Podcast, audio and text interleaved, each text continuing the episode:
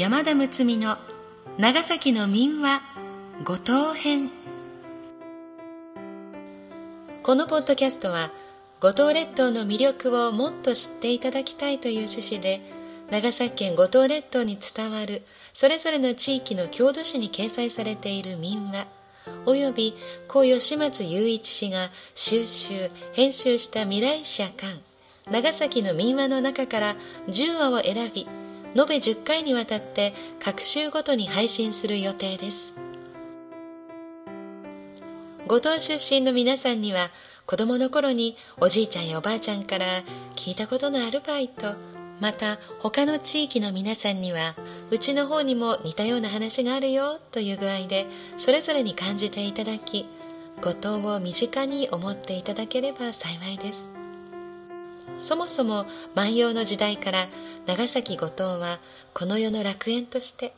亡き人に会える島としても知られていました。空海。そこには遠い昔と同じピュアな世界が今も広がっています。長崎港からちょっと足を伸ばして極めつけの癒しの空間はいかがですか？今回の配信は株式会社光総合建設のご協賛により NOC 長崎卸センター NOCS 長崎卸センターサービスがお送りいたします。読み手は歌の種でありたい歌種の山田睦美です。しばらくの間お付き合いください。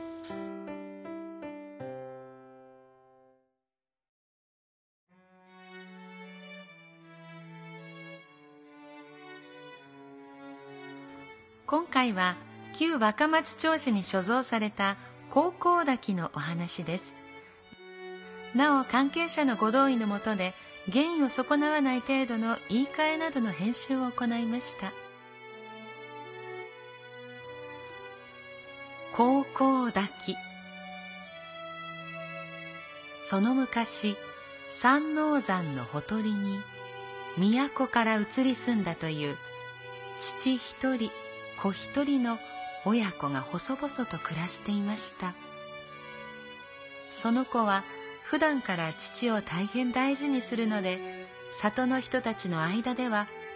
高校息子という評判が広がっていました。その頃山王山一帯にはイノシシや鹿がたくさんいて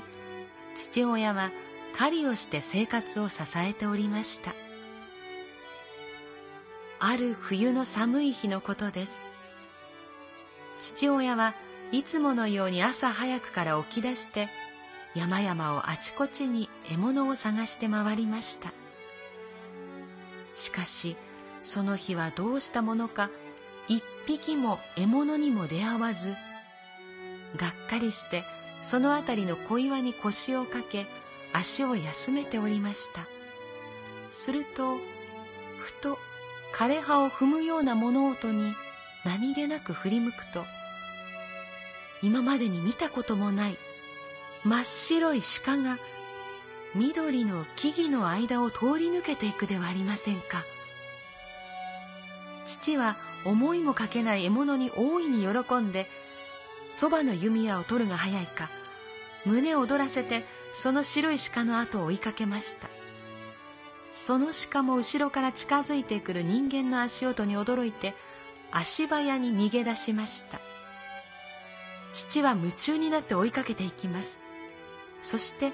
足元の危ない滝の上に来ていることも気づきませんでした。あっ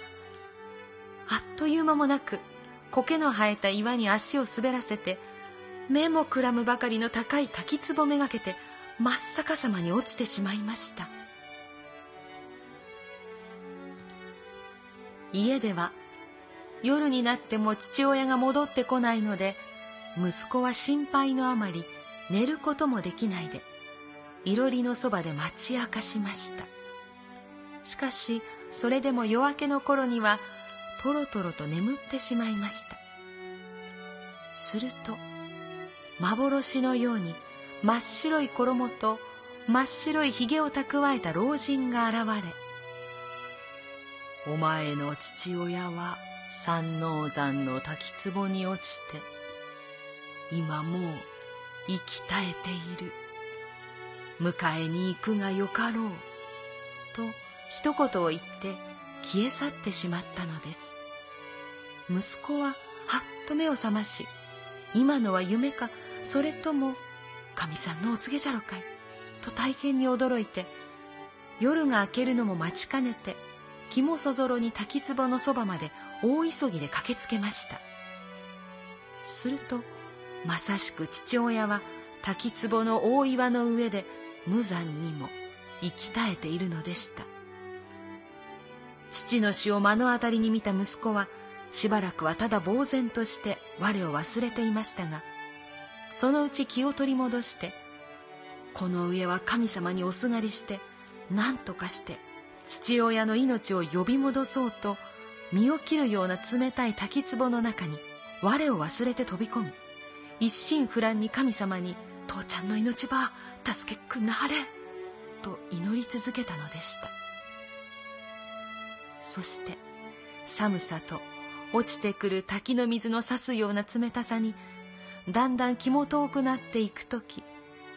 ふと父の方を見ると、父の顔に正気が戻って目を薄く開けてじっとこちらを見ているのに気づきました。狂ったように喜んだ息子はなおも神様に感謝の祈りを捧げてそうして父親を家に連れて戻り一生懸命に看病をしました。幾日か経って父親の体は元の通りに回復したのです。そうして父も息子の一生懸命の願いを神様が聞いてくださったことを悟りました。それからは神様のご加護を深く感謝しながら針をすっかりやめて親子仲良く余生を送ったそうです。それまでこの滝は一筋の流れだけだったそうですがそれからはどういうわけか二筋になったということです。そしていつの日か誰ともなくこの滝を高校滝と呼ぶようになったということです。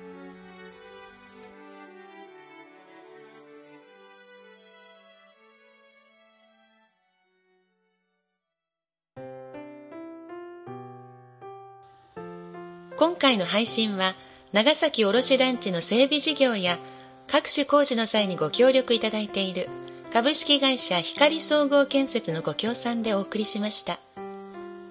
同社は光の家のキャッチフレーズで非一つしかないオーダーメイドの家をか家族が安心して健康に暮らせる家を理理想の家を希望の価格で叶えます。い家づくりでは誰にも負けません。え笑顔で一生お付き合いさせていただきますという家づくりのポリシーで、ご家族の幸せを第一に住宅建設に取り組んでいらっしゃいます。これから住宅の建設をお考えの方は、ぜひ同社ホームページ、http コロンスラッシュスラッシュ www.hikari-sk.com をご参照の上ご相談されてはいかがでしょうか。これまでの施工された家の写真なども豊富に掲載されています。電話では095-830-2988までお問い合わせください。次回は旧魚目町市から化け比べのお話をお送りする予定です。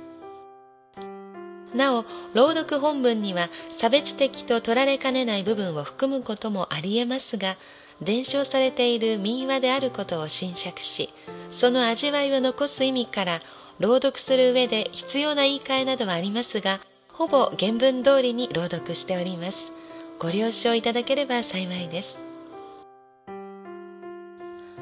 このお話は私たちに何を教えてくださっているんでしょうかね。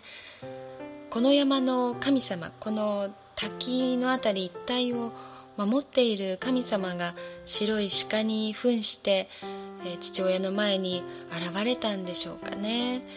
えー、一心不乱に祈りを届ける息子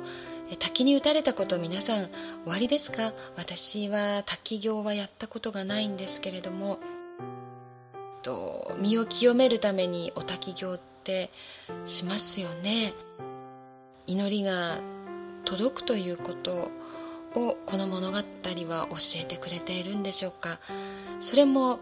こう自分の願いというよりも人のために願っているというところがまたこの物語のポイントなんでしょうかね。その後